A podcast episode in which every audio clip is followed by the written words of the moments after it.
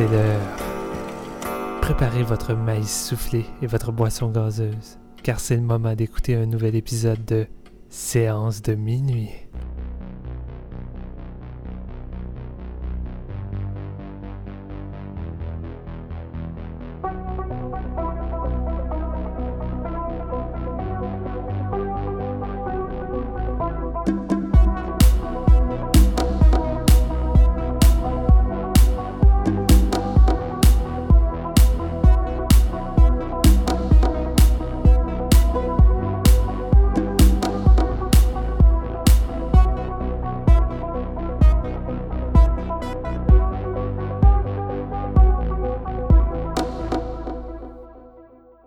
Salut tout le monde et bienvenue à ce nouvel épisode de Séance de minuit, épisode spécial On voyage en Corée du Sud. Et j'ai avec moi aujourd'hui mes collègues habituels pour m'accompagner dans ce voyage, à commencer par celui qui a essayé d'acheter le studio de la 20th Century Fox, mais qui s'est fait devancer par Disney, Marc-Antoine Labonté. Salut Marc-Antoine.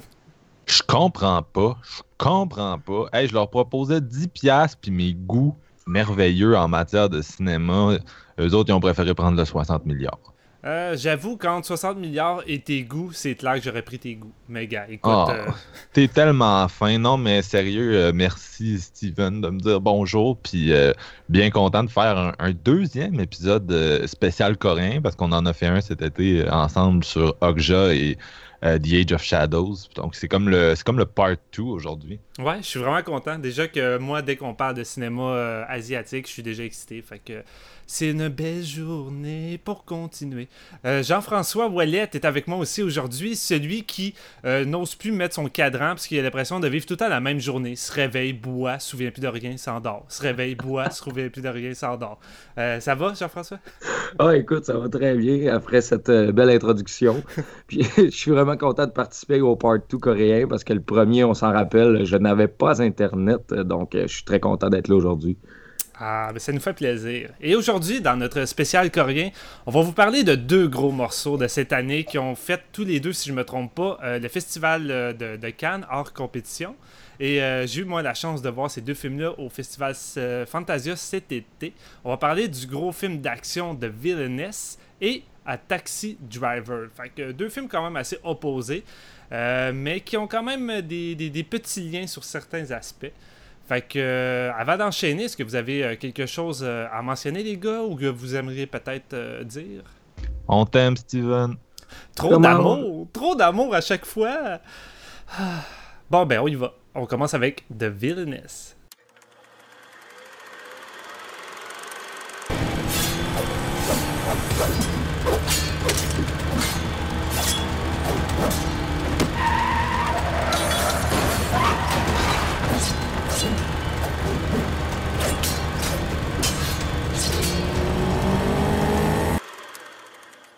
Donc, The Villainess, un film de Jung Byung-gil, et là, je le dis probablement très mal, coécrit par lui, ainsi que Jung Byung-sik, qui est, euh, c'est ça, co, euh, co-crédité au scénario.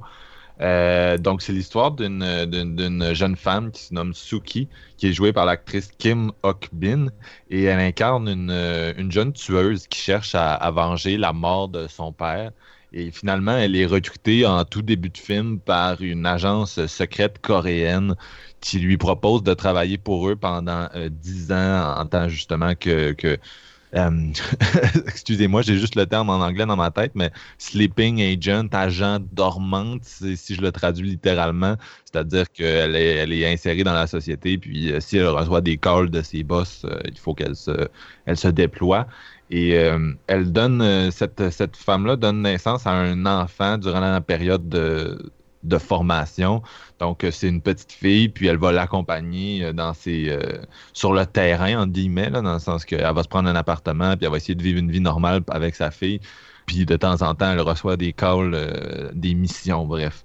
Et euh, malheureusement, dans cette histoire-là, il y a beaucoup de visages à deux faces, euh, d'histoires d'amour complexes, du bon K-drama comme on l'aime. Et c'est ça, tout ça va vite prendre l'ampleur d'une tragédie grecque. Je vais, je vais essayer de ne pas en dire plus. J'ai l'impression que ça doit être un film que, peu de gens ont vu pour le moment.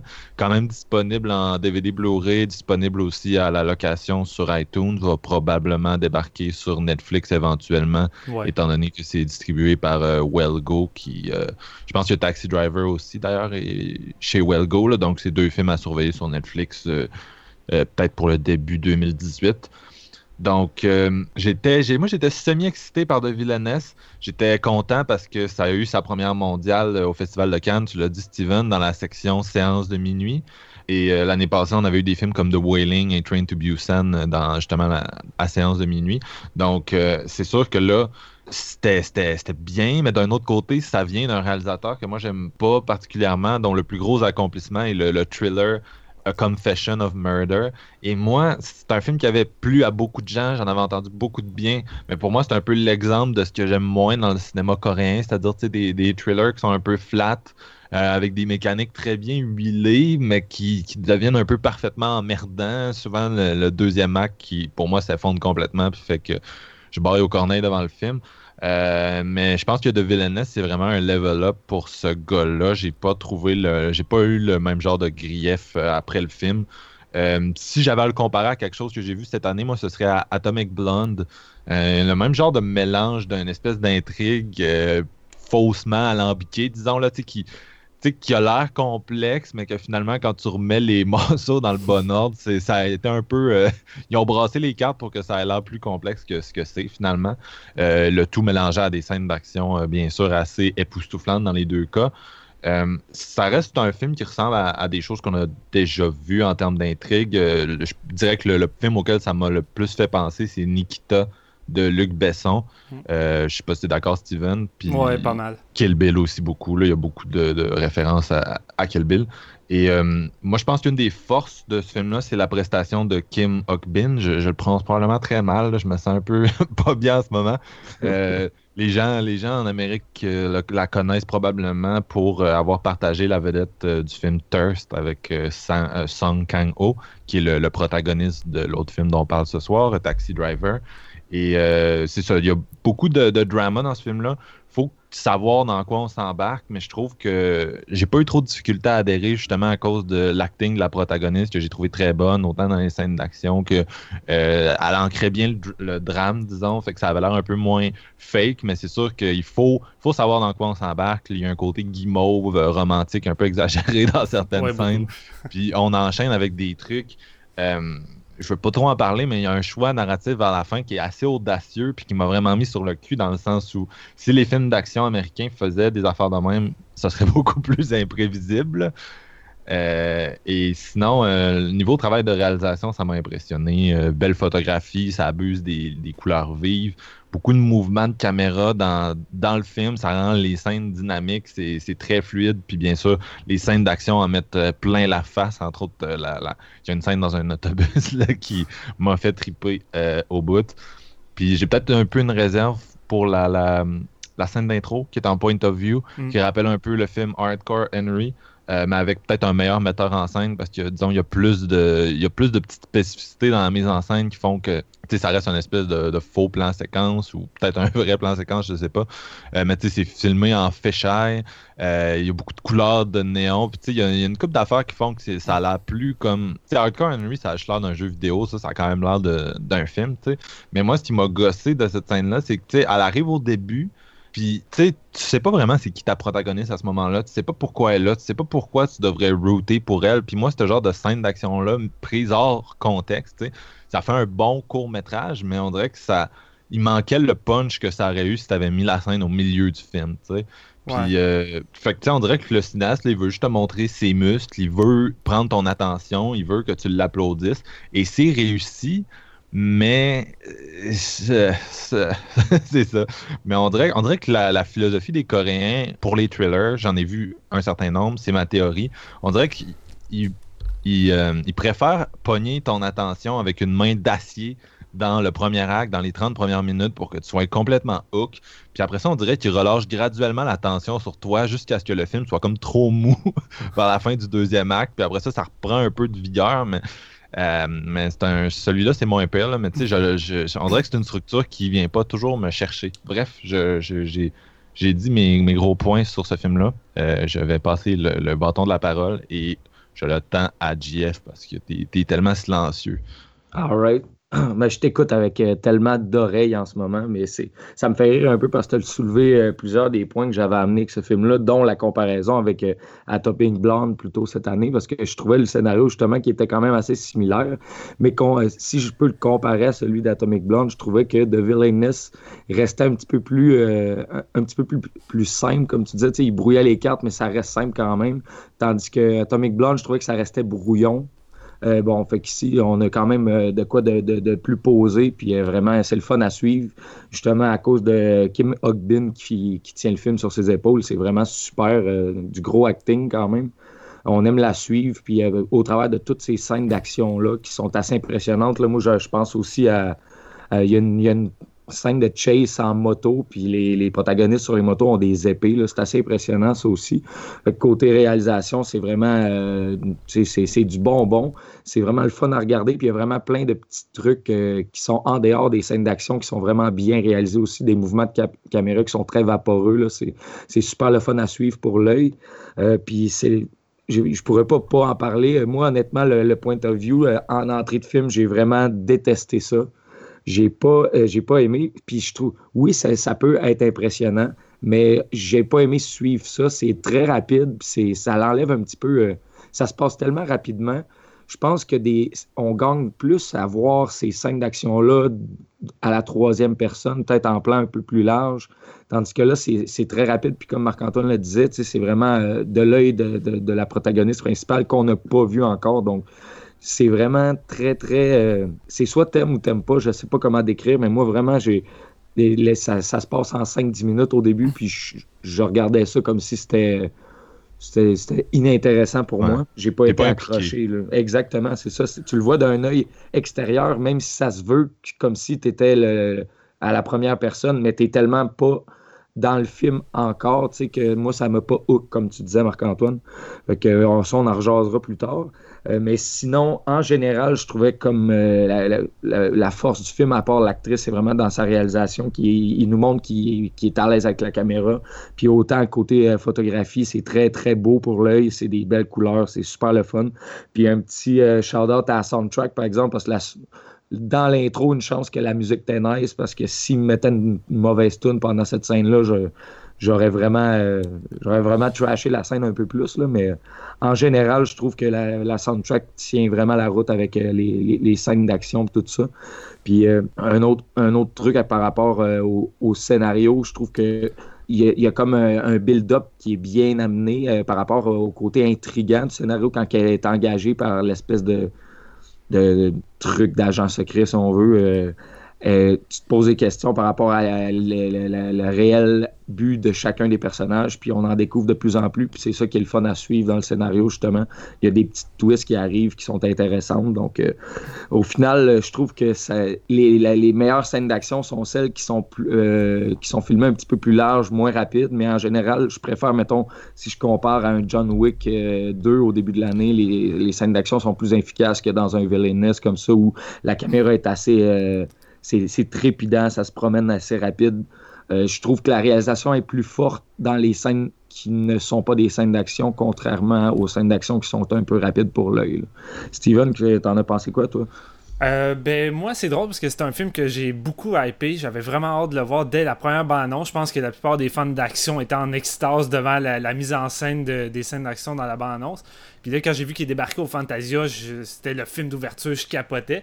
Et étrangement, j'ai fait plusieurs podcasts sur le, festival, puis jamais j'ai parlé de Villainous. Je, n'ai parlé à personne, j'ai même pas fait de statut. C'est comme laissé dans le placard parce que j'étais sorti comme mitigé, puis je savais aucunement quoi quoi penser du film. Je savais pas c'était quoi mon opinion. Fait que j'ai juste laissé ça planer, puis je me suis dit, Maker sorte en Blu-ray, ben je vais le revoir.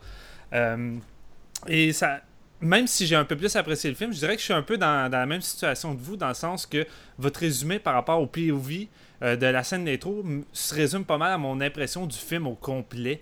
Euh, c'est un film où j'ai de la misère à m'incruster émotionnellement. Fait que c'est plus un beau spectacle où je prends du plaisir à voir, mais que je suis incapable de, de ressentir beaucoup d'émotions. À part quelques, scènes très efficaces, parce que l'actrice principale, vous l'avez dit, est vraiment bonne. Puis il y a vraiment des moments, euh, je pense entre autres euh, à une scène de réunion à un restaurant avec euh, une personne qu'elle a déjà rencontrée par le passé, qui est vraiment forte en émotions. Mais du point de vue scène d'action et les autres scènes du film, je reste pas mal insensible. Tu sais, je reste un peu comme Marc-Antoine devant The Raid 2. Euh, c'est, ça, fait drôle de dire ça, mais, je, comprends un peu mieux Marc-Antoine, admettons, quand il écoute The Raid 2, euh, son, film par rapport à ça. Merci. Mais, écoute, euh, moi, la scène du POV, elle m'a pas dérangé parce que, oui, c'est une gimmick et Hardcore Henry, je l'ai vu au cinéma puis ça m'a gossé sur un heure et demie. C'est une gimmick que, tu peux pas utiliser sur un film complet. Ça vient juste irritant. Tandis que tu utilises cette gimmick-là pour une scène d'action, moi, ça me dérange pas. si tu veux l'utiliser pour une scène de 3 minutes, vas-y, mais donne-toi à fond. Puis, c'est ça que le réalisateur fait. la scène de 3 minutes en POV au début est plus excitante que 1 heure et demie de Hardcore Henry parce que c'est plus lisible. sais, oui, c'est rapide, mais c'est vraiment beaucoup plus fluide puis lisible que Hardcore Henry.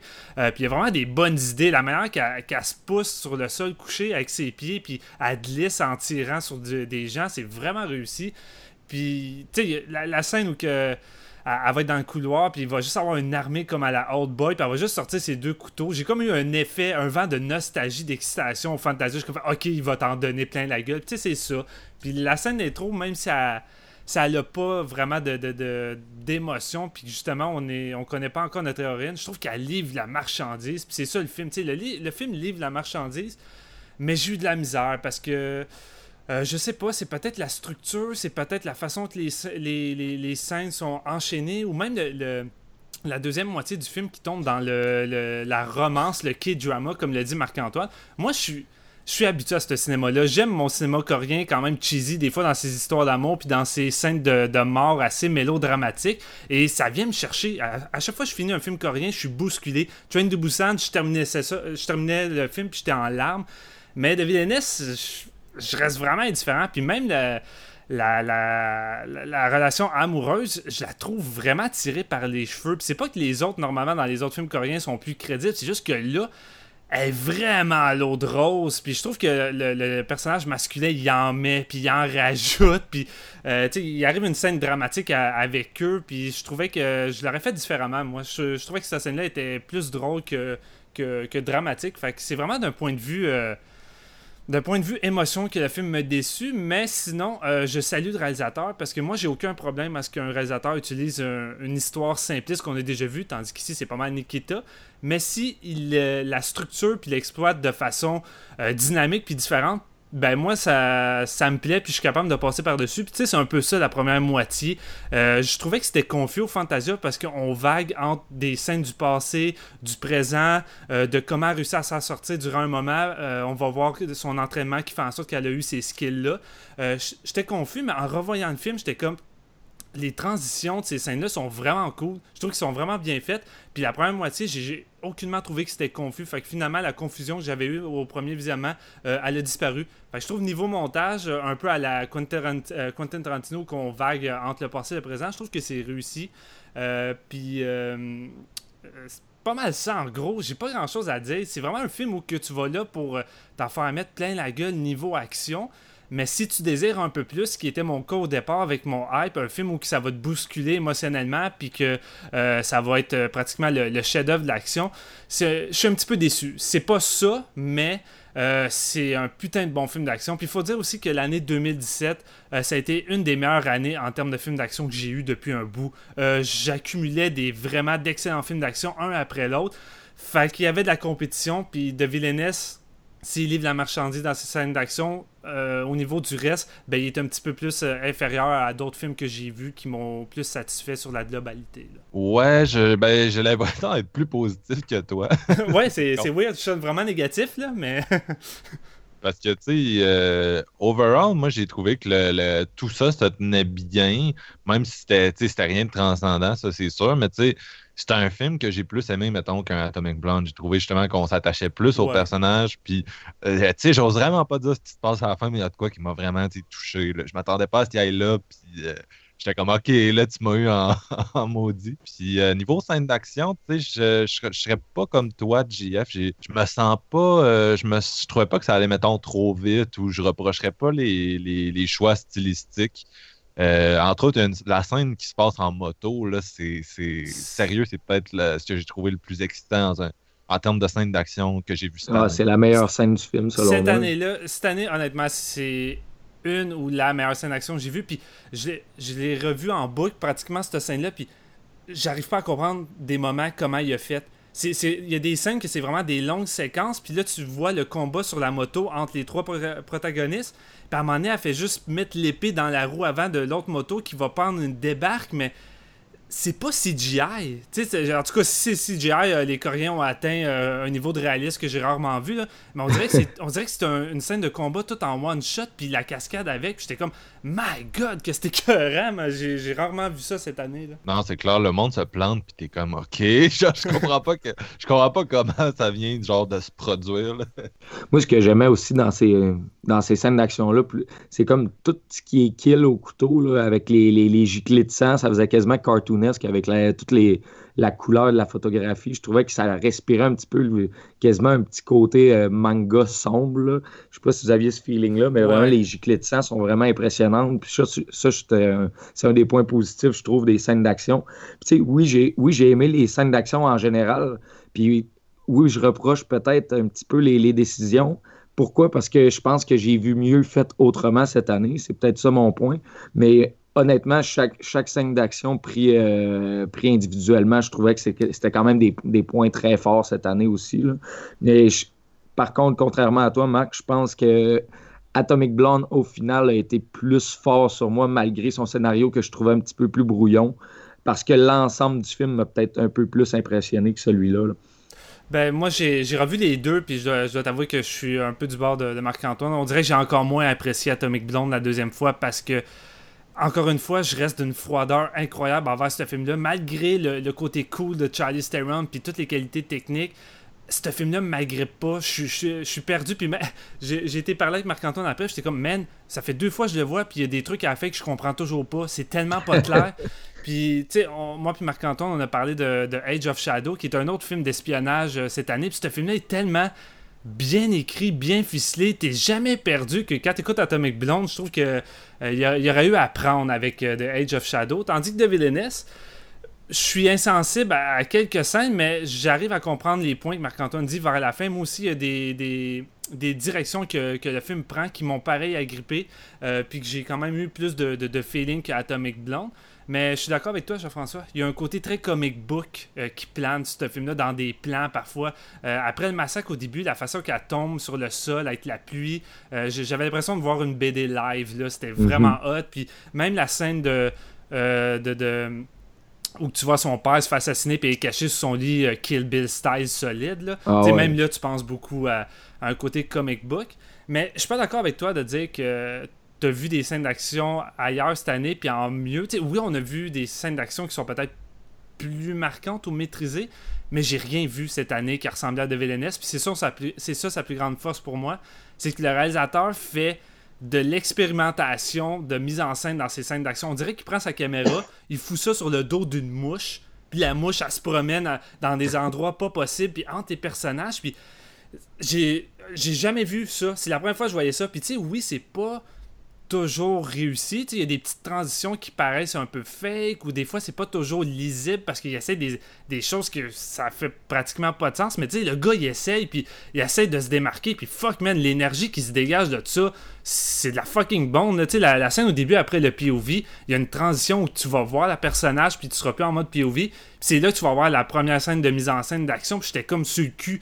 La, la, caméra est collée après le poignet, tu suis les mouvements, la caméra est tout le temps collée sur chaque personnage, mais c'est pas illisible. C'est lisible, mais en étant en gros plan, c'est vraiment weird. C'est difficile à décrire. En étant différent. Ouais, en étant différent, mais moi, honnêtement, ça m'a vraiment jeté sur le cul. Puis euh, j'ai l'impression qu'il y a un petit côté peut-être euh, game changer pour le, cinéma d'action coréen. Là, je serais curieux de voir ce que ça va apporter par la suite parce que je pense que le cinéma coréen en termes d'action en avait besoin. je pense qu'on était tout le temps un peu dans les mêmes styles de, de, fight au couteau, puis les, plans, puis la, mise en scène. Je trouvais que de Villainess apportait un vent de fraîcheur. On en avait besoin, puis euh, le réalisateur a vraiment voulu euh, apporter sa touch dans tout ça. Probablement qu'il va vraiment, comme tu dis, il va vraiment influencer peut-être les prochains films d'action des, des prochaines années, parce que c'est vrai que c'est vrai que c'est très nouveau, là, ce style de réalisation-là. On n'a pas vu ça nulle part. Puis je suis très d'accord avec toi, Steven. La seule affaire, c'est peut-être que pour moi, ça n'a pas collé. Euh, j'ai plus j'ai apprécié, mais pas plus qu'il faut. Mais je reconnais quand même le, niveau d'audace du réalisateur par rapport à ce qu'il a décidé de faire. Puis c'est, euh, tout, à tout à son honneur parce que probablement, comme tu dis, qu'il va influencer plusieurs réalisateurs dans leurs scènes d'action futures. Puis visuellement, le film est vraiment beau. sais, la première scène où la fille va se réveiller dans le centre de d'agent secret puis qu'elle va être un peu en mode désorientation puis qu'elle va essayer de se sauver puis à chaque fois qu'elle change de pièce c'est du génie. c'est du Avec génie, les mon portes, gars. là, c'est visuellement tout le temps différent puis c'est tout le temps bien cadré puis t'as l'impression d'être dans un genre de rêve éveillé puis moi je capotais là. J'étais comme stick c'est hot? Puis parfois dans le film ça, ça en manque. J'en aurais pris plus des moments de même mais quand il y en a c'est vraiment hot là ou même chose, tu sais, quand elle doit faire une assassination euh, durant son, mariage, puis là, elle va dans les toilettes, elle s'installe avec le, fusil de sniper sur le bord de la fenêtre, puis là, t'as un plan large avec sa longue robe de mariée, puis c'est... T'as vraiment des plans là-dedans que c'est juste du bonbon visuellement. Puis j'ai aimé l'approche... Euh, on voit pas ça souvent, mais quand tu écoutes des films d'espionnage, c'est tout le temps une organisation euh, avec un boss masculin, euh, avec des agents secrets masculins, puis les filles, ben, la plupart du temps, sont derrière les écrans. Ici, c'est tout le contraire. Toutes les trainings, c'est juste des filles. La boss, c'est juste une femme, puis les personnes derrière les écrans de caméra, c'est tous des gars. Il n'y a pas une fille. Fait tu sais, je trouvais une approche ça, euh, différente. Puis, le réalisateur, il avait mentionné qu'il voulait euh, qui voulait faire une héroïne euh, vraiment forte et, populaire, parce que c'est pas quelque chose qui arrive souvent en Corée, malheureusement. C'est tout le temps des, des, acteurs d'action masculins qui ont, qui ont le premier grand rôle. Puis cette année, avec Atomic Blonde puis celui-là, ben, c'est cool. on a comme deux nouveaux personnages qui sont suffisamment charismatiques puis fortes que moi, j'ai envie de voir une série ou des suites avec eux. J'ajoute Wonder Woman à cette euh, liste. Ouais. évidemment, Wonder Woman.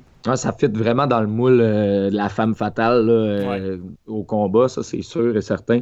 Puis comme je l'avais dit dans mon opinion, puis tu l'as mentionné, Steven, je trouve vraiment que sa réalisation euh, à, Jing Bung Jil, qu'il est, il est vraiment très maîtrisé dans des scènes qui sont même pas des scènes d'action, comme tu dis, des, chaque plan ou même, tu sais, puis la scène où ce s'échappe, comme tu l'as dit, c'est du génie, puis c'est vraiment solide. Je trouve que on, on dirait qu'il score tellement bien dans des scènes qui sont même pas euh, style action, mais juste de façon euh, de façon mise en scène, comment il présente ses personnages, ou même les certains plans qui sont vraiment c'est cadré à perfection. Je trouve que c'est là quasiment que réside euh, la, force de la réalisation de, de ce gars-là, contrairement à peut-être les, scènes d'action que j'ai plus ou moins trippé. Mm-hmm. Mais honnêtement, je trouve j'ai rien à redire à, à, à sa qualité derrière la caméra. Là, il est très, très solide, puis c'est un visionnaire. Fait que j'ai très hâte de voir les prochains films qui vont nous sortir euh, par la suite.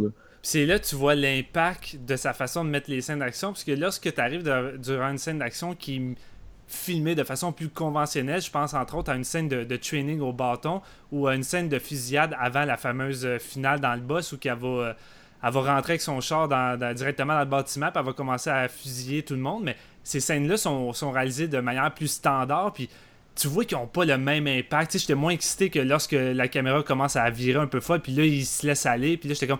Je vois la différence, puis euh, c'est là que je vois que le film euh, gagne vraiment des points sur ce point-là. Ouais, je pense que ce cinéaste-là comme trouvé un filon avec Villainess, mais je pense qu'il a quand même encore le potentiel d'utiliser le style qu'il a commencé à développer, faire un autre film un peu dans la même veine, puis tu sais de quoi d'encore plus poussé qui pourrait devenir un, masterpiece. Là. ah, vraiment?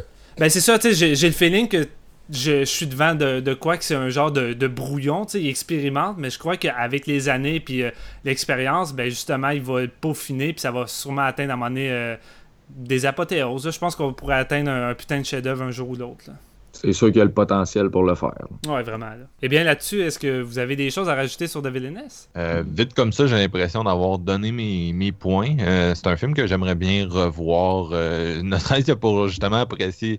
Il y a une coupe de scènes que je, je, on dirait que j'aimerais quasiment les revoir euh, individuellement. Là, justement, la scène dont tu parlais où elle essaie de s'enfuir du gros complexe. Là, c'était, c'est tellement comme. Il y a vraiment quelque chose dans la mise en scène qui m'a, qui m'a tapé dans l'œil. Fait que j'aimerais bien revisiter puis comme réfléchir un peu plus à, à ses choix de mise en scène pour euh, peut-être avoir des choses plus intelligentes à dire ou plus, euh, plus poussées à dire. Ouais. Moi, en fait, ce que- cette discussion-là m'a vraiment euh, donné le goût de, de revoir Atomic Blonde pour voir si ça tient encore la route. Parce que la façon que tu en parlais, Steven, ça avait l'air à comme perdre un peu euh, de, de son charme euh, par les visionnements. Puis je me souviens, quand on en a parlé, qu'il y avait vraiment de quoi qui me gossait, mais que j'avais aimé le, le côté action. Fait que peut-être que Peut-être que ce que je dis là, en fait, c'est au deuxième visionnement, peut-être que The Villainess va peut-être le surpasser. Puis ça fait trop de peut-être dans la même phrase, mais quand même.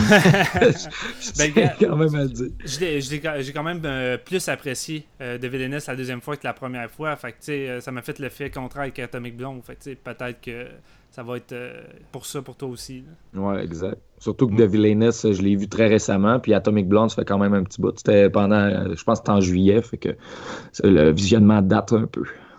Moi, je me sens mal parce que, euh, je- tu sais, on parle d'Atomic Blonde, on drop The Age of Shadows aussi, puis je repense à ça, puis je suis comme, ok, j'ai donné la même note aux deux films, mais tu sais, quand j'y repense avec euh, quelques mois de recul, sais, ça reste que The Age of Shadows est beaucoup plus fort, c'est juste que, tu sais, il est tellement, tu sais, il est low-key, puis ce qu'il fait, il fait comme, tu sais, ça a l'air facile quand tu t'écoutes le film, puis ça reste qu'il joue dans un style, tu sais, d'espionnage un peu... euh, stéréotypé, alors que tu Atomic Blonde, c'est plus le genre qui t'en envoie plein la face, mais tu sais, ça reste que pour moi, The Age of Shadows est, vastement supérieur, puis je le trouve même peut-être un peu meilleur que ce Villainess. Donc, euh, si vous, vous nous écoutez puis vous n'avez pas entendu parler, ben allez écouter notre épisode dessus, mais surtout, laissez une chance à, à ce film-là là, qui a pas eu assez d'exposure parce que c'est vraiment solide. Ah, je suis totalement d'accord. Fait que vos notes pour Villainess, je Euh, reprends mon, mon rôle d'animateur. Ouais, ouais, non, non, gars, euh, excuse-moi, je le reprends tout de suite. Ta note, Marc-Antoine. Moi, c'était un, un solide 3.5. Ça m'a vraiment surpris. Euh, J'ai eu du fun. Il y a vraiment des, tu sais, il y a des défauts clairs dans ce film-là. Mais je, je sais que je vais le revoir éventuellement parce que ce qui, est, ce qui marche bien marche vraiment très bien. Donc, c'est conseillé de mon côté. Jean-François? Euh, J'étais un peu mitigé, tu sais, j'ai aimé, il y a des choses qui m'ont gossé, fait que j'ai décidé de fractionner ma note, moi y aller avec un 3.25. Fait que Je savais pas trop entre les deux, fait que on, on sort des nouvelles notes, let's go. Correct. Euh, moi, dans mes souvenirs, j'avais donné 3, pour, euh, 3 sur 5 à Atomic Blonde. puis je- 3%, ça aurait été 3%, ouais. non, ça, je trouve de VNS quand même pas mal supérieur. Puis c'est un film où il y a vraiment de l'effort à vouloir euh, se démarquer. Fait que je vais y aller avec un 3.5 sur 5. Ça vaut quand même le détour pour euh, plusieurs qualités. là. Fait que là-dessus, ben, on va enchaîner en musique avant d'enchaîner avec notre deuxième film. Et aujourd'hui, j'ai donné carte blanche à Marc-Antoine. Fait que, est-ce qu'il nous a choisi du K-pop? On sait pas. Mais Marc-Antoine, on s'en va écouter quoi? Non, j'ai pas choisi du K-pop, mais j'ai quand même pris de, Je me suis quand même donné comme défi de prendre de la musique coréenne. Donc, euh, on commence avec euh, une tune de Yeji. Et je le prononce probablement mal. C'est une jeune artiste coréenne qui fait de, l'électro et qui a explosé en popularité cette année, en, en 2017. On va écouter une tune de son deuxième EP. Euh, ça s'appelle Drink I'm Sippin' On.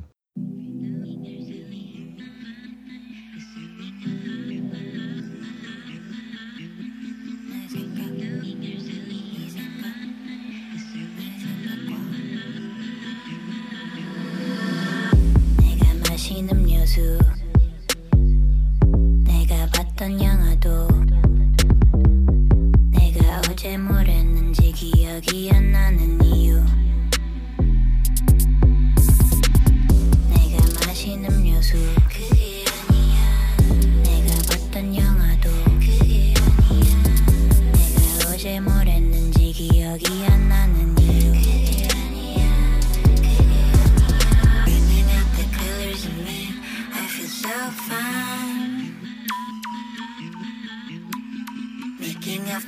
you can't see, I feel so fine.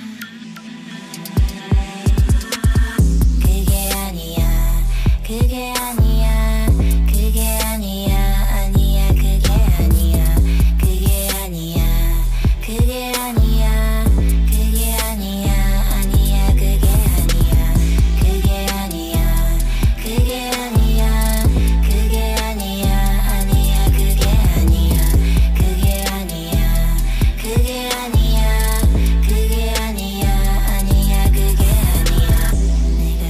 wet the mark.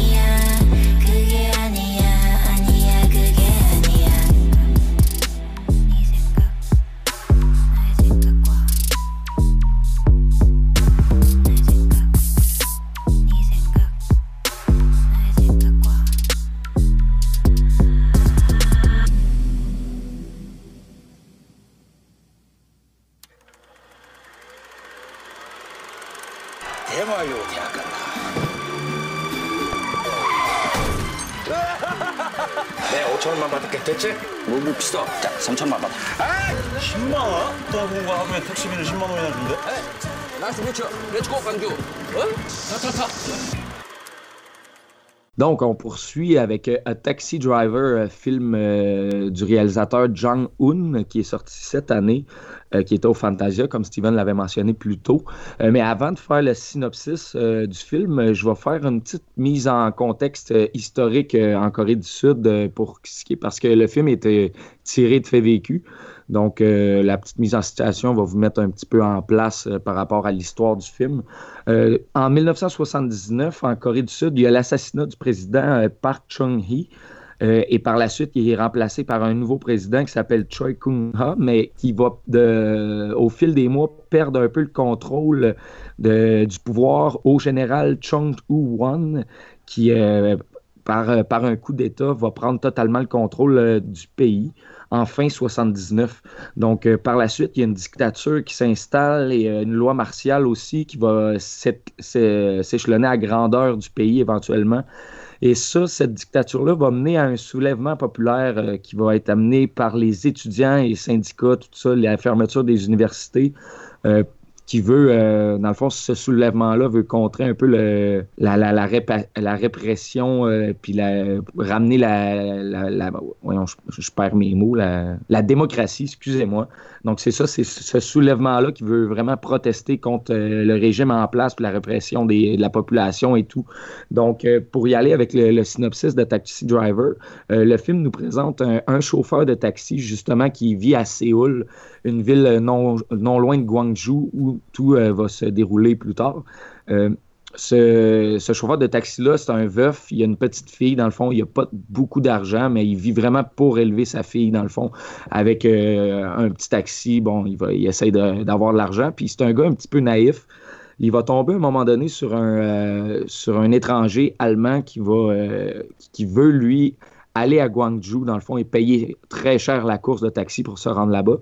Et notre protagoniste principal, lui, qui a aucune idée vraiment les- des protestations, des soulèvements, dans le fond, et la, ville est assiégée, pardon, par l'armée, dans le fond, coréenne. Donc, euh, ils, vont, ils vont essayer de se rendre là-bas, puis ils vont, avoir de la misère à passer, mais par un petit subterfuge, euh, ils vont dire que le reporter allemand est un, euh, est un missionnaire, dans le fond. Ils vont réussir à rentrer et ils vont voir l'état de la ville, dans le fond, ils vont se rendre compte que c'est pas de la petite bière, là, vraiment, l'armée euh, est en place et euh, ils tuent les manifestants et tout ça. Donc, j'en dirai pas plus. L'histoire euh, va se va se poursuivre avec euh, les deux, vraiment. Ils vont faire la rencontre de d'autres personnes. là. Euh, ce film-là, honnêtement, je vais vous le dire, moi, je vais commencer comme ça. Ce film-là m'a vraiment perturbé à un haut point. Il m'a vraiment euh, touché beaucoup aussi. Puis je vais vous dire la raison. Je vais faire un petit peu une petite aparté avant de commencer mon opinion du film en tant que tel. Euh, bon, c'est des manifestants, des étudiants et tout ça. Puis c'est quand même, euh, bon, dans un régime totalitaire, fait que l'armée a tout le pouvoir.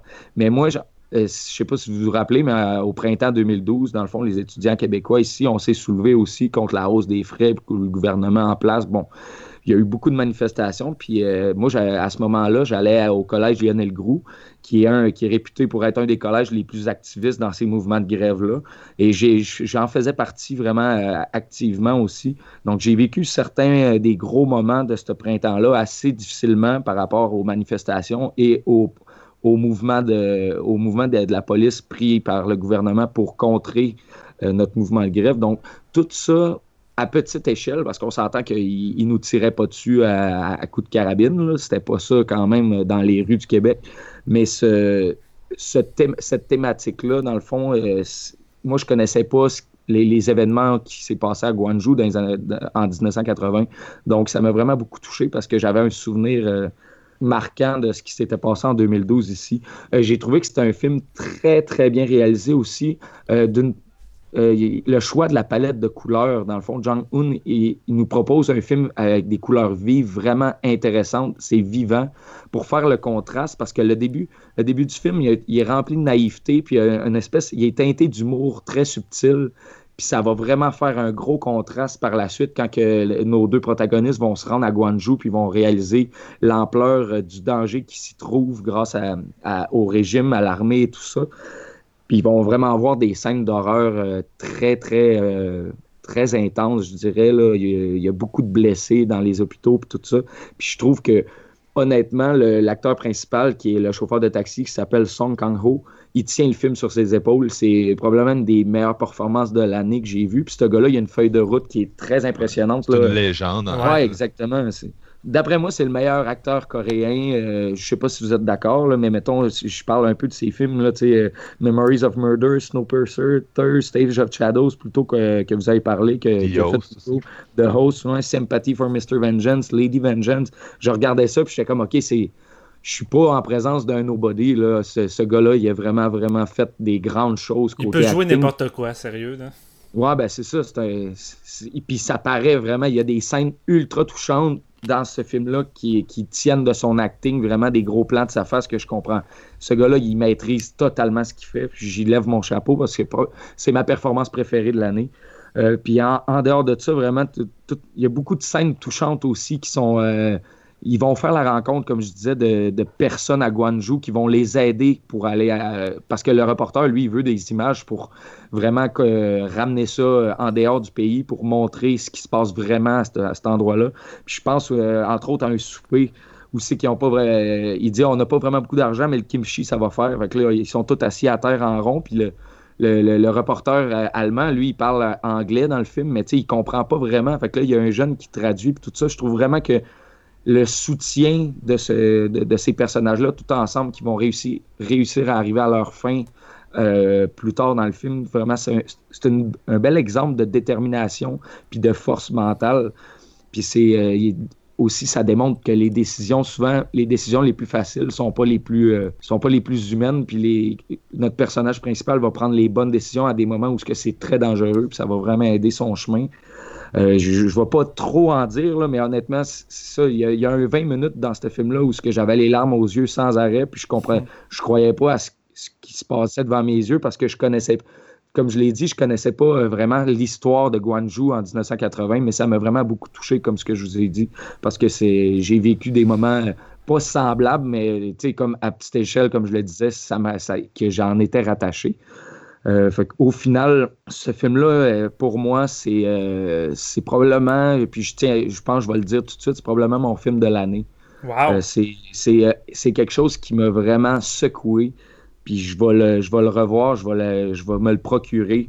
Puis c'est vraiment, c'est- super beau. C'est une belle histoire parce que ils ont réussi finalement à, à sortir de là avec ces images-là pour contester le régime. Puis ça a vraiment tout aidé l'histoire de, de ce pays-là. là. Puis pour l'histoire de la Corée, 1980, c'est une grosse année, puis ça a vraiment aidé le pays à retrouver la démocratie. Donc, euh, je vais vous laisser poursuivre, mais pour moi, c'est vraiment un tour de force de, de Jang-hoon. Euh, eh bien, je vais y aller. Euh, rapidement, euh, c'est ça, je l'ai vu au Fantasia. Et ça a été euh, une de mes expériences les plus émotives cette année dans le festival. Je crois que toute la foule était pas mal dedans. Parce que moi, j'étais pas mal vierge de l'histoire. Je sais que Marc-Antoine m'avait parlé vite, vite un peu du, fond. Parce que c'est une des raisons pour laquelle le film l'intéressait. Mais moi, j'étais quand même resté assez loin de, de tout, même les bandes annonces. Et comme à l'habitude avec le cinéma coréen, c'est un film qui mixe les genres. Au début, tu commences avec le petit euh, petite comédie dramatique familiale avec le père euh, qui, euh, qui est tout seul pour élever sa fille. Il y, a de il y a- il y a- un petit taxi, il y a un peu de la misère à subvenir à ses besoins. Puis il va entendre parler d'une combine comme quoi il y a un Allemand journaliste du Japon qui arrive qui est prêt à payer extrêmement cher pour se faire ramener à Guangxi. Fait il va aller voler le client à un autre chauffeur de taxi. Et tout le long de cette première partie-là, tu vas suivre ces, ces deux personnages-là développer une, euh, merde, développer une relation parce que c'est un peu le cœur du film, ces deux personnages-là. Euh, c'est ça qui va donner l'émotion. Les deux acteurs sont vraiment euh, c'est sûr qu'il y a l'acteur coréen qu'on a mentionné qui joue dans la plupart des grosses productions, mais Thomas Critchman, euh, il est vraiment solide également là-dedans. Puis c'est vraiment drôle Dracula 3D.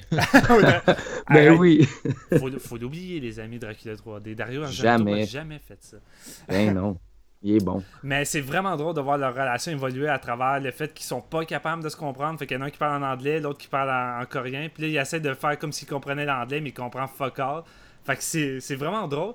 Mais au fur et à mesure que le film avance, puis tu commences à saisir un peu de l'état historique de comment c'était un coup de t'arrives à Guangxi. Parce que, tu sais, au début, t'es à Séoul, mais dès que t'arrives là, c'est une ville quasiment fantomatique. Il y a des débris partout. C'est le bordel. T'as l'impression que c'est genre l'anarchie.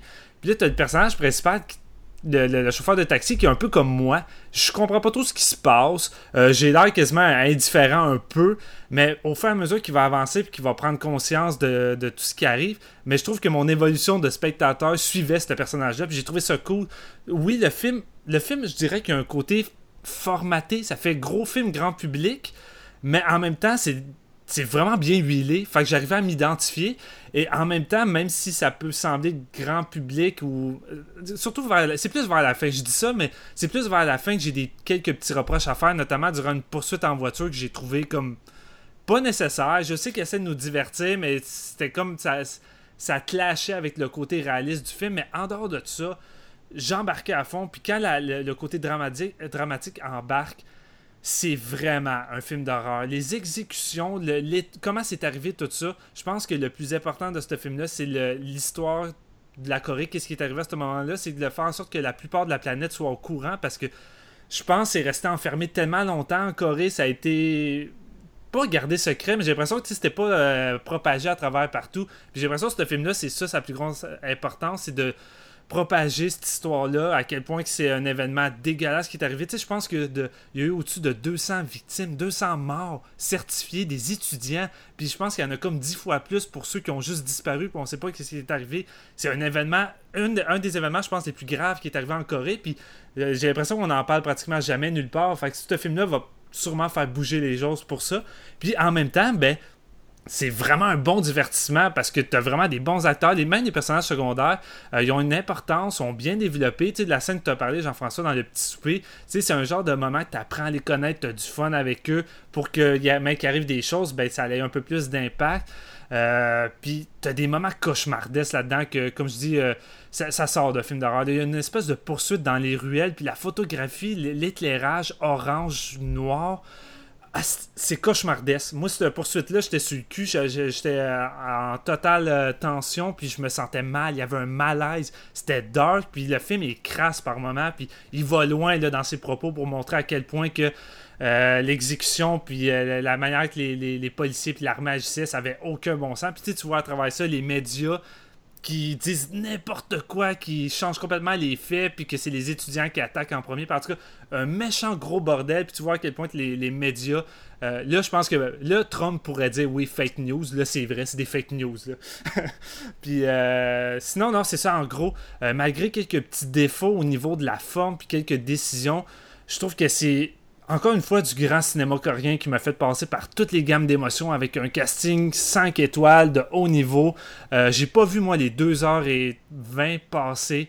Euh, puis c'est un des films qui m'a fait le plus pleurer, je pense, cette année. Là, notamment à la fin, tu as une espèce de une espèce de petite séquence avec des vraies images du journaliste qui tente de retrouver le, le- le chauffeur de taxi. Puis juste avec ça, tu constates à quel point que c'est pas de la bullshit. C'est vrai que leur relation dans le film euh, semble Ouais. refléter que, une réalité qui était vraiment forte. Puis ça m'a vraiment touché. Fait que chapeau, c'est vraiment un, un très beau film avec euh, un message assez dark euh, au fond de, de tout ça. Fait que Marc-Antoine, ton opinion? Oui. Difficile de passer après, après autant de. Écoutez, j'aurais quand même du praise à faire, peut-être un peu moins que vous. Euh, ce film-là, il faut le dire, a été un, très gros hit en Corée du Sud. Euh, puis au point où tout le monde était à la chasse au, taxi driver après, là, parce que comme, euh, comme tu viens de dire, Steven, euh, personne ne connaissait son identité au moment où le film est sorti, puis même le journaliste qui avait collaboré avec lui n'arrivait plus à le retrouver. Euh, fait qu'ils ont fini par le retrouver depuis. là. Ah, pour vrai, je ne savais pas ça. Ils, ils ont découvert qu'il était mort depuis 33 ans, Ah. malheureusement. Bon, en tout cas, c'est peut-être pas. euh, ce que j'ai lu, c'était comme pas totalement confirmé, mais c'est le, le, le fils du, du gars qui aurait qui serait venu avec des preuves pour montrer que c'était bien son père là, qui avait collaboré euh, à l'époque. Mais bref, tout ça pour dire que euh, c'est un peu. c'est drôle parce que cet épisode-là, c'est un peu l'épisode miroir de notre premier épisode coréen, dans le sens que de, de Villainess, ça ressemblait quand même à The Age of Shadows, euh, des histoires d'espionnage. Puis Taxi Driver, c'est beaucoup Okja, dans le sens que un peu le même genre de production euh, qui débute de façon light, euh, comique, assez, c'est ça, assez friendly. Puis tu t'enfonces de plus en plus dans, dans quelque chose de, de cauchemardesque, puis tu lèves un peu le voile sur quelque chose. C'est ce qu'on faisait aussi avec Okja, puis Okja qui, j'ai encore de la misère à en parler, là, qui est une expérience très, euh, Très très traumatique, disons. Là. Et euh, celui- celui-là m'a fait penser à un, à un Okja, justement, que j'ai peut-être un petit peu moins aimé que, que, que le film de Bong euh, Joon-ho. Euh, c'est peut-être à cause du personnage de Thomas Kretschmann. Ça m'a un peu rappelé les, les films prestige des années 80. Euh, si vous vous souvenez, dans les années 80, il- il- ce qui est vraiment pas ma décennie préférée pour le cinéma américain, euh, il y avait des Oscar bait qui, qui racontaient l'histoire souvent de personnages qui s'en allaient dans en Afrique, en Amérique du Sud, en, Asie, euh, en veux-tu en sais, puis qui allaient comme découvrir le, le, disons, des grands bouleversements sociaux sur place. Puis souvent, c'est on suivait l'Américain euh, qui se promenait puis qui essayait de- d'aider euh, les, les gens locaux à peut-être surmonter cette épreuve-là. Euh, ça m'a fait surtout penser au film de Killing Fields de Roland Joffé, euh, qui était un peu le même film, si à la place, ton personnage principal c'était Thomas Kretschmann, puis le personnage secondaire c'était, euh, excusez-moi, c'est Song Kang-ho. Mm. Mais c'est ça de Killing Fields qui racontait un peu la même histoire, un photographe qui s'en va au, au, euh, au Cambodge, puis qui, euh, qui est comme en première loge pour couvrir les- le, le génocide euh, qui s'est produit là-bas, qui avait été un film très high profile à l'époque. Euh, puis c'est ça. Mais j'ai quand même l'impression qu'en regardant Taxi Driver, peut-être le fait qu'on on n'ait pas. Tu sais, c'est un peu artificiel de suivre tout le temps le personnage blanc qui se retrouve dans une situation, tu un peu. euh, je- on peut aussi penser au film, euh, je pense que c'est The Last Samurai avec euh, Tom Cruise Ouais. qui se retrouve genre au milieu des samouraïs puis qui est comme le dernier à, à survivre à la fin du film. C'est un peu ça, c'était un, un mauvais exemple parce que c'était un peu niaiseux, là, mais il y a beaucoup de ça, là, euh, Blood Diamond, Leonardo DiCaprio qui se retrouve en Afrique puis qui. Fait que ce que j'aimais de, de Taxi Driver, c'est le fait que pour une fois, on suit un personnage qui appartient à la communauté locale puis qui se retrouve face à un dilemme qui est différent, moins superficiel à cause de ça. Puis un dilemme auquel on peut s'identifier, qui est assez universel. JF, ça t'a vraiment rappelé de quoi que tu as vécu en 2012 avec euh, la, la- la crise étudiante. Puis je pense que ça va le faire avec beaucoup de gens, même si tu sais, il faut remettre en contexte. là. Il y a personne qui a, qui a tiré sur personne, mais les, non, polices, les policiers ont beaucoup abusé de leur pouvoir. Il y a eu beaucoup de violence. Puis c'était une violence qui était limite encouragée par certains pans de la société. Là. Moi, je suis à. Québec, puis euh, à Québec, là, ça se gêne pas trop pour euh, tu sais, bâcher les étudiants puis dire que c'est un peu de leur faute s'ils sont mis dans une situation pour se faire varger dessus. Mais qu'on Excuse-moi n'est pas loin. Ouais, excuse-moi de te couper, j'ai ça faire ça, mais c'est. J'ai plus ou moins suivi lorsque c'est arrivé à l'époque parce que j'entendais beaucoup parler, mais c'était-tu un peu comme dans Taxi Driver, dans le sens que euh, lorsque tu écoutais TVA Nouvelles ou les médias, euh, ils mettaient beaucoup d'emphase à, à critiquer les jeunes, puis à mettre ça sur leur faute, puis à pratiquement faire en sorte que les gens soient du côté de la police qui, qui agissent ainsi. là. C'était Ben, exactement ça. Mais ben, tu sais, moi, je suis du côté comme qui était plus. Il y avait les carrés verts, les carrés rouges, mais vraiment, je trouvais que du côté des médias, ils favorisaient beaucoup euh, le, le- le- le mettre le blâme sur les étudiants, tout dépendant de, de la chaîne ou de, de qui qui en parlait. Là, mais ils ne praisaient pas les étudiants pour ce qu'ils faisaient, je pense. Ça reste, c'était vraiment pas la même situation parce que dans les années 80 en Corée, personne, pouvait. tu sais, Il n'y a pas de footage qui peut sortir du Ouais, pays vraiment. Ben, les journalistes étaient, étaient interdits complètement aussi. là. Ouais, ben c'est ça. Puis il y avait juste le média les- officiel qui disait totalement la propagande, euh, puis qui inventait des faits. Fait que tu sais, au Québec, c'était totalement différent parce qu'il y avait des médias alternatifs qui pouvaient couvrir. Il y a YouTube, tout le monde a des cellulaires. Mm. Euh, puis tu sais, TVA, c'est sûr, avait un certain billet, mais tu sais, ça reste que si quelqu'un était mort, il aurait quand même rapporté le, le fait tel quel. Mais tu sais, c'est- c'est c'est une escalade aussi. Là, on parle d'une société qui était beaucoup plus autoritaire. Mais euh, ce que je veux dire, disons, ça évoque aussi ce qui se passe euh, aux États-Unis présentement. Puis j'ai quand même l'impression que c'est c'est- c'est des dilemmes auxquels on peut. On est tous posés dans un certain sens. Il y a quelques citoyens qui sont ultra activistes, fait que Taxi Driver les concerne peut-être moins. Euh, tant mieux si vous nous écoutez, puis vous pouvez vous identifier aux, aux personnages dans le film qui se jettent carrément devant les balles pour aider leurs amis, euh, puis qui sont prêts à donner leur vie. Mais je pense que la majorité de la population, on est plus comme euh, Song Kang-ho. On voudrait plus se mêler de nos petites affaires, Mm. puis, euh, tu sais, je veux dire, le gars, il a quand même une fille à faire vivre, il a un loyer à payer, puis, tu sais, c'est vraiment ça sa situation. C'est comme, tu sais, je préfère bouffer la propagande des médias. Je préfère, euh, tu sais, je faire juste vivre ma vie puis sacrer après les étudiants puis me dire que c'est de leur faute dans le fond que de faire face à la musique puis tu sais, de risquer ma vie puis de confronter mon gouvernement, tu sais. Mais fait que ça, ce dilemme-là, je trouve, se rapproche un peu plus de ce qu'on a vécu dans le sens où j'ai quand même l'impression que il y a une certaine tranche de citoyens, peut-être ceux qui sont carrément à droite, qui, valorisent la police puis tout. Bon, écoute, ça, ça les concerne même plus, mais les gens qui sont un peu entre les deux, qui, qui ne sont peut-être pas assez informés ou qui osent même qui sont, qui sont quand même d'accord avec les, les grévistes, mais qui osent pas trop tu sais, aller se mettre en front line, si je peux dire. Tu sais, ça nous concerne plus, puis ça nous vise plus comme film. Puis là, je suis comme totalement en train de déraper. Ah non, ça, c'est intéressant, continue. C'est- ouais, ouais, c'est très bon. Euh, mais bref, euh, bon, pour revenir à la performance de Song Kang-ho, encore là, c'est vraiment ça qui ancre le film. Euh, ce gars-là, c'est une légende, tu sais, c'est c'est carrément le Brad Pitt du cinéma coréen. Là. Et encore une fois, il nous prouve euh, pourquoi. Et euh, c'est le fun de voir un blockbuster avec des thèmes matures, avec euh, une certaine. euh, tu sais, un film coréen qui, qui parle de la Corée, là, c'est. c'est difficile, c'est bien plus bien plus facile d'être comme les Américains que je vous disais des années 80 qui font des films sur ah le Chili ou ah le, le, le, le- Cambodge, ah mon Dieu, c'est bien horrible le communisme puis tout c'est bien plus difficile pour un pays de faire un regard comme ça sur des, des gestes qui sont passés il y a pas si longtemps, il y a 37 ans. Puis, Mm. tu sais, que ça devienne un hit au box-office comme ça, là, tu sais, c'est c'est fou. Puis on dirait que c'est un film dont le, le Québec ne pourrait que rêver, tu sais, dans le sens où je trouve que ça s'applique tellement. Tu sais, c'est tellement le film qu'on voudrait faire, mais qu'on n'est pas capable de faire dans le sens, tu sais, c'est un blockbuster, c'est divertissant, mais en même temps, tu sais, un c'est un peu ce que je disais propos, tantôt sur un, un personnage qui est politiquement apathique. On est un peu dans cette période-là du Québec. les- notre cinéma dénonce ça. Les tunes des, cowboys fringants à l'époque dénonçaient ça beaucoup. À une époque où euh, a- on a plus tellement de drive, puis on est plus axé sur le. Tu sais, on est. Je sais pas, c'est ça. On est y a bien espèce- assis, mettons.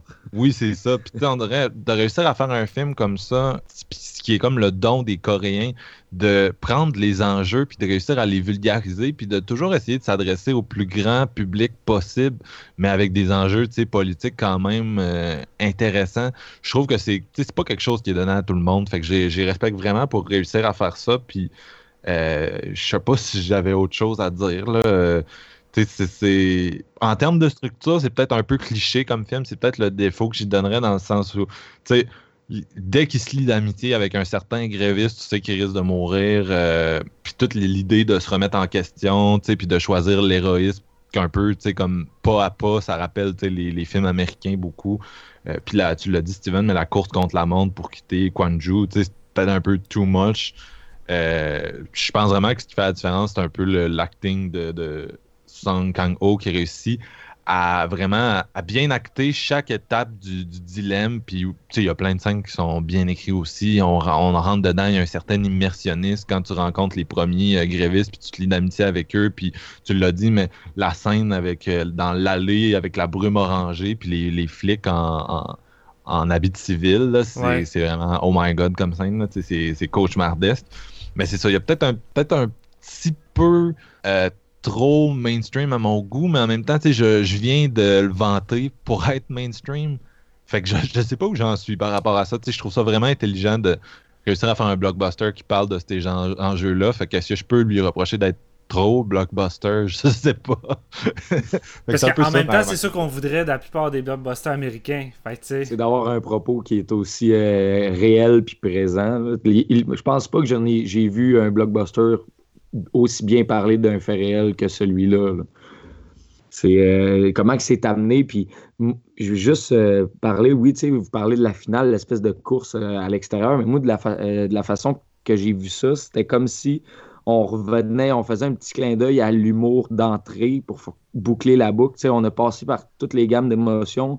On a passé par l'horreur réelle qui est dans Guangzhou. Puis quand on ressort, on ramène ça un petit peu. Je voyais ça comme dédramatiser un peu ce qui venait de se passer pour comme calmer un peu la vapeur. Je sais pas si vous comprenez. C'était comme tellement too much que tu le prends moins au sérieux. Moi, j'ai aimé ça, mais je comprends que quand même du, côté de drame réel que le film propose, euh, c'est peut-être un peu euh, over the top, mais j'avais j'ai quand même adhéré à cette euh, à ce genre de finale là. Tu sais.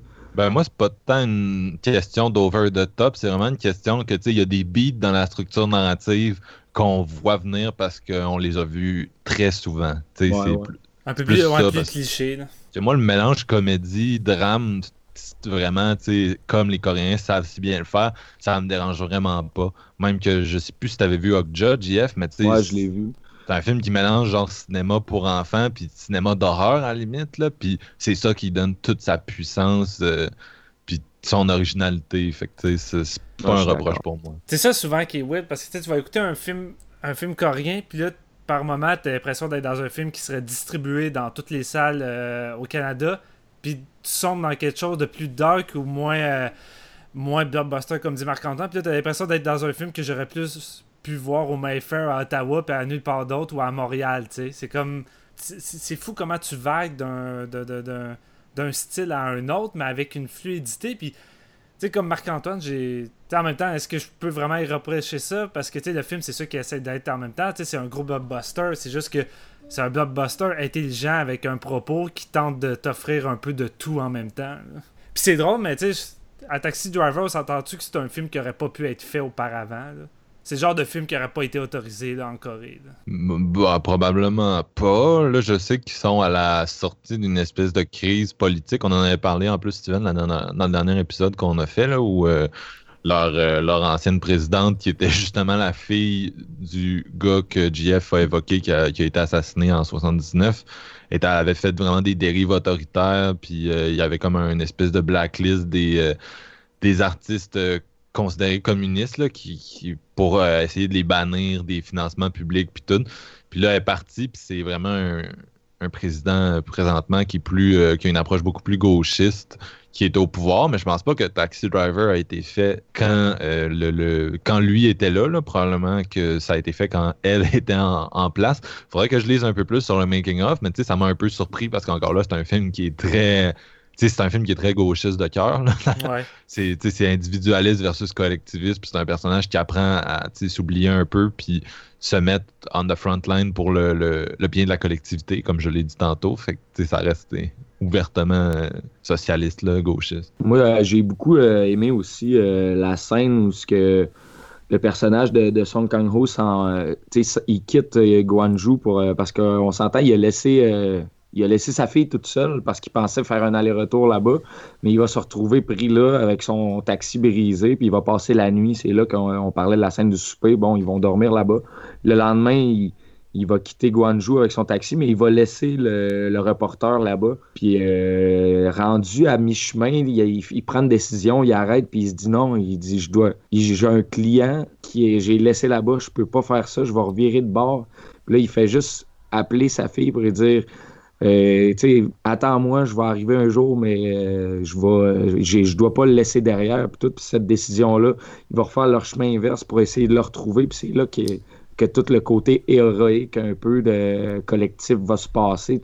Il va vivre vraiment de grandes choses, puis en, en essayant de le sortir de là, je trouve cette décision-là, honnêtement, ça dépique des faits réels. Puis ce, chauffeur de taxi-là, je comprends pourquoi le, reporter l'a cherché toute sa vie pour essayer de le, rencontrer parce que ça a l'air vraiment d'un. C'est un monsieur, un monsieur de, tous les jours, mais qui décide vraiment de, comme tu l'as dit, Marc-Antoine, il décide de s'oublier pour justement euh, le bien de tout le monde.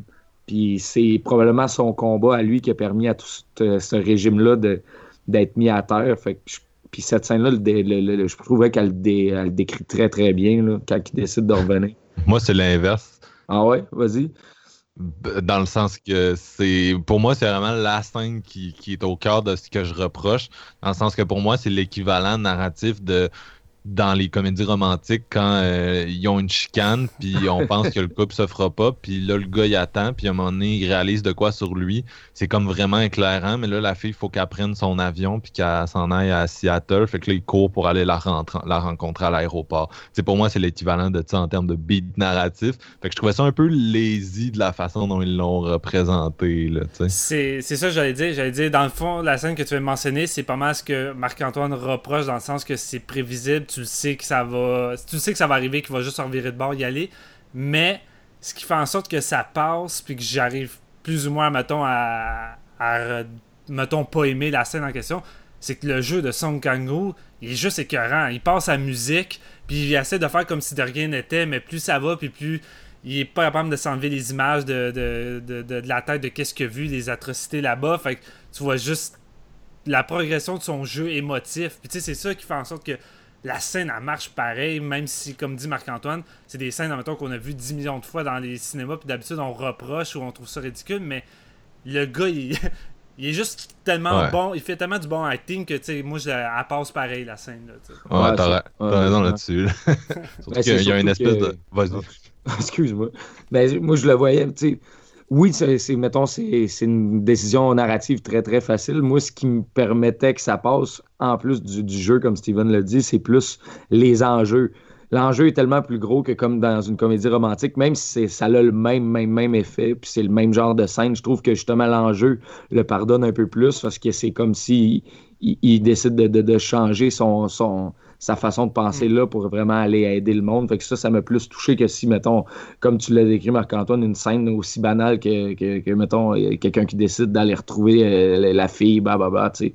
Ça tombe un petit peu plus euh, un petit peu plus à plat dans ce cas-là, je pense. là. Mais je comprends ton point, tu sais, je veux dire, le fond, tout ça, je suis d'accord, c'est c'est surtout en fait la manière que le réalisateur l'exécute le problème. C'est pas tant le fond ou les motivations ou toutes ces choses-là. Tu sais, je comprends que, mettons, la scène te, te touche à cause des motivations des les réalisations du personnage, mais d'un point de vue mise en scène et structure, je pense que c'est vraiment ça qui bug, mettons, Marc-Antoine et moi aussi, mettons, là. Mais sinon, tu sais, je comprends ce que tu veux dire, puis tu as raison en même temps.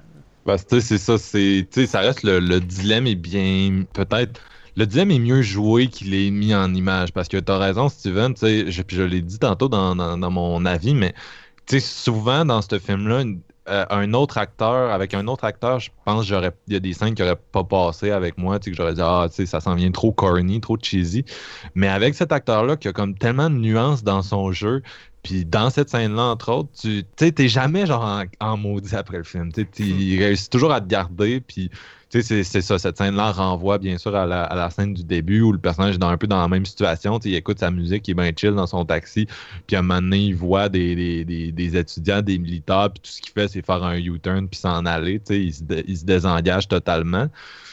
Peut-être aussi parce que j'ai vu un, film euh, tout récemment, moi, ce mois-ci, euh, mois-ci, ce- cette semaine, en fait, de Square, le film qui a gagné la Palme d'Or cette année. Puis c'est un film qui est aussi sur le désengagement social, mais tu sais, c'est tellement plus comme. Tu la façon de le présenter, c'est comme l'inverse, là. Tu c'est essayer de faire ça un peu, tu obtus, puis tu en parler en métaphore, puis euh, avec de la symbolique beaucoup. Fait que, tu t'es comme dans l'autre euh, dans l'autre extrême, puis là, t'arrives face à Taxi Driver qui est comme l'inverse, tu qui essaie de rendre son message le plus clair, le plus lisible possible pour le plus de gens possible. C'est peut-être ça qui m'a jammé un peu. Moi, au contraire, dans le fond, je pense euh, au final, euh, pour résumer mon avis, je pense que c'est cette facilité-là, puis ce, côté grand public-là qui me fait autant apprécier parce que ça traite de sujets vraiment assez très difficiles, tout ça, puis de le voir raconter de telle façon, je pense que j'ai vraiment adhéré tout au long, puis j'ai eu de la... c'était facile à suivre. C'était, tu plonges, t'es accroché tout de suite vraiment au personnage dans, l'introduction. Fait que t'aimes le, le suivre, puis ça, dérape assez rapidement une fois qu'ils sont à Guangzhou. Mais chaque personnage est attachant. Fait que de le voir dans, dans- certaines situations un petit peu plus, euh, comme tu dis, tu comme c'est c'est corny, c'est un peu, euh, c'est très, à la limite cheesy par moment. Mais je pense que c'est cette facilité-là qui m'a quand même charmé au final. Puis moi, ça a vraiment fonctionné à fond sur moi. Ouais, puis je, je, comprends, puis je suis d'accord en même temps. C'est pour ça que malgré euh, que j'ai j'ai la même opinion que Marc-Antoine sur l'aspect un peu trop prévisible, on dirait que pour ce film-là, c'est pas quelque chose qui m'a tant achalé parce que j'ai pas. Tu sais, je, vois vraiment que le but premier avant tout, c'est de propager cette histoire-là puis de faire sentir le, au plus de gens possible de différents pays que, tu sais, même si on n'a pas vécu en Corée, qu'on n'a pas connu euh, ce genre de, de- vie-là, mais que les, moments euh, dramatiques puis les moments cruciaux, ben, on arrive à ressentir ce que le personnage ressent. Je pense, je dis pas que c'était forcément nécessaire, mais je crois que c'est quand même euh, une direction adéquate pour raconter cette histoire-là puis essayer de la, la propager un peu partout. Fait que c'est pour ça que moi, ça, ça me dérange pas tant au bout du compte. là. Est-ce que vous avez des choses à rajouter sur euh, Taxi Driver? Pas moi. Je pense que c'est tout. Bon, on va y aller avec les notes. Fait que Jean-François? J'hésite entre le 4.5 sur 5, honnêtement. Je vais y aller avec le 4.5, mais c'est un film que je vais revisiter. Puis comme je vous disais, ça m'a vraiment touché. Les propos, euh, ils sont, sont réels, puis ils sont, tu sais, comme, comme on l'a dit, c'était vraiment pas aux mêmes échelles, mais ça s'est passé quand même ici il y a cinq ans. Fait que tous ces, ces enjeux politiques-là, ça, moi, ça me, je me suis rattaché à ça, puis de le voir vécu par quelqu'un d'autre, de même aussi grave, j'aurais vraiment pas aimé être à cette place-là. Donc, euh, non, j'ai vraiment tripé sur ce métrage. Eh bien, moi, j'y vais avec un solide 4 sur 5. Euh, c'est encore une fois une solide production euh, coréenne. Euh, avec quelques petits défauts. C'est pas le, chef-d'œuvre que je m'attendais peut-être au, départ selon les, selon les dires, mais j'en ressors grandement ému et chamboulé. J'étais un peu comme toi, Jean-François, j'étais bousculé à la fin émotionnellement. C'est un film qui te fait passer par tellement de gammes que. Encore une fois, c'est encore du bonbon pour moi. Fait que, Marc-Antoine, ta note? Euh, moi, c'est un solide 3.5. Peut-être que si je dormais dessus davantage, ça pourrait devenir un 4. On sait jamais. Euh, J'aime ça quand même, là, les blockbusters activistes coréens, là, Snowpiercer, Host, Okja, c'est tout le même réalisateur. Là, mais, Age of Shadow. ouais, Taxi Driver aussi, tu sais. Puis, euh, mais non, c'est une solide année euh, de cinéma coréen pour ceux qui aiment ça. Euh, entre autres, là, les quatre films qu'on a couverts à la séance de minuit sont, sont tous, euh, viennent tous avec notre Ouais. saut d'approbation. C'est tous des films que je recommande, mais honnêtement, s'il y en a un que je peux pleinement vous recommander, c'est The Age of Shadow. Moi, c'est un film qui me qui m'a vraiment marqué cette année. Je pense que c'est le film coréen qui est venu me le plus me, me chercher sur différentes choses, puis que je le trouve tellement maîtrisé que j'ai j'ai vraiment pris mon pied avec celui-là. là. Toi, c'est Age of Shadows, moi, c'est Okja, euh, GF, c'est Taxi Driver, donc une belle soirée. hein. ouais, exact. Ça fait un bon triple feature. Et bien là-dessus, c'est ce qui conclut notre épisode. Fait que euh, merci à nos éditeurs de nous suivre et de continuer à nous écouter et à commenter. C'est toujours un plaisir de voir vos opinions, débattre. Euh, encore une fois, je veux remercier mes collègues habituels, Marc-Antoine et Jean-François. J'adore faire des épisodes avec vous et à force d'entendre Marc-Antoine me dire on t'aime, mais c'est à mon tour. Je vous aime, les gars. Yeah. Merci, Captain. Captain. Solide. Eh bien, euh, là-dessus, euh, notre prochain épisode, euh, on n'est pas encore certain, euh, ça va être lequel un avant l'autre, fait que je vais rien dire pour l'instant, mais euh, on a deux, trois épisodes assurément d'ici la fin de l'année qui s'en viennent, fait que euh, gardez l'œil ouvert. Fait qu'on va se laisser en musique, et encore une fois, ben, c'est Marc-Antoine qui va terminer ça avec une petite musique coréenne, fait que qu'est-ce qu'on va écouter, Marc-Antoine? Donc, on s'en va écouter une tune de, de Trampoline, qui est un projet de euh, l'artiste Cha Yo-sun, encore euh, un nom coréen difficile à, articuler dans mon cas. Euh, c'est excellent, c'est du synth pop et la tune s'appelle Marginal.